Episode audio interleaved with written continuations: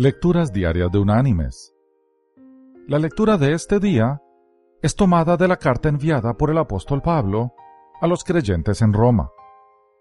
Allí en el capítulo 6, versículo 23, el apóstol dijo, Porque la paga del pecado es muerte, mas la dádiva de Dios es vida eterna en Cristo Jesús, Señor nuestro.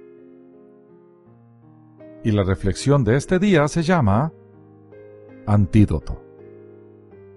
Cuenta el doctor Daniel Netzlaff la siguiente historia. Estaba haciendo mis prácticas veterinarias para egresar de la universidad en una hacienda ganadera a dos horas del pueblo más cercano. Un día regresaba de la ciudad acompañado del administrador y al llegar a la hacienda vino rápidamente un vaquero a comentarle a su patrón que una víbora había mordido a uno de los empleados.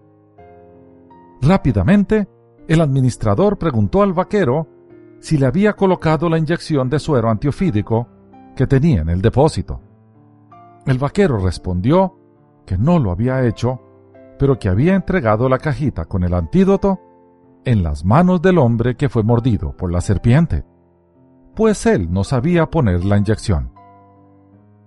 Esa fue la razón por la cual le pidió a otro empleado llevarlo en el tractor al hospital más cercano. El viaje en tractor podía durar unas cuatro horas. El administrador me pidió que lo acompañara a ver al trabajador. Cuando llegamos al hospital, preguntamos por la persona que había sufrido la mordedura de serpiente. Inmediatamente vino el médico que lo había atendido a decirnos que esta persona había fallecido.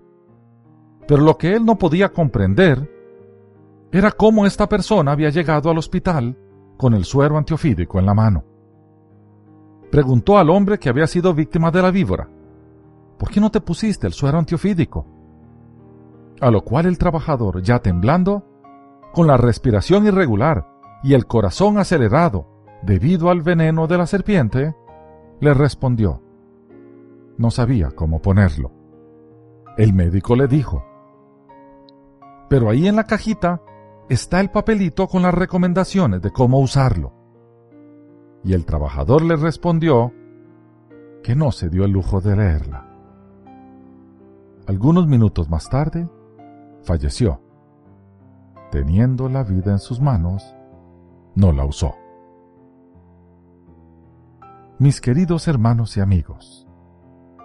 ¿Cuántas veces simplemente ignoramos o olvidamos que tenemos a nuestro alcance el perfecto antídoto para dar vida a lo que se cree perdido? Tenemos la vida en nuestras manos. Usémosla. No permitamos que el veneno de la incredulidad y del pecado se extienda en el alma. Apliquemos hoy una dosis de vida en nuestro corazón entreguemos nuestra vida a aquel que da vida, a Jesús. Que Dios te bendiga.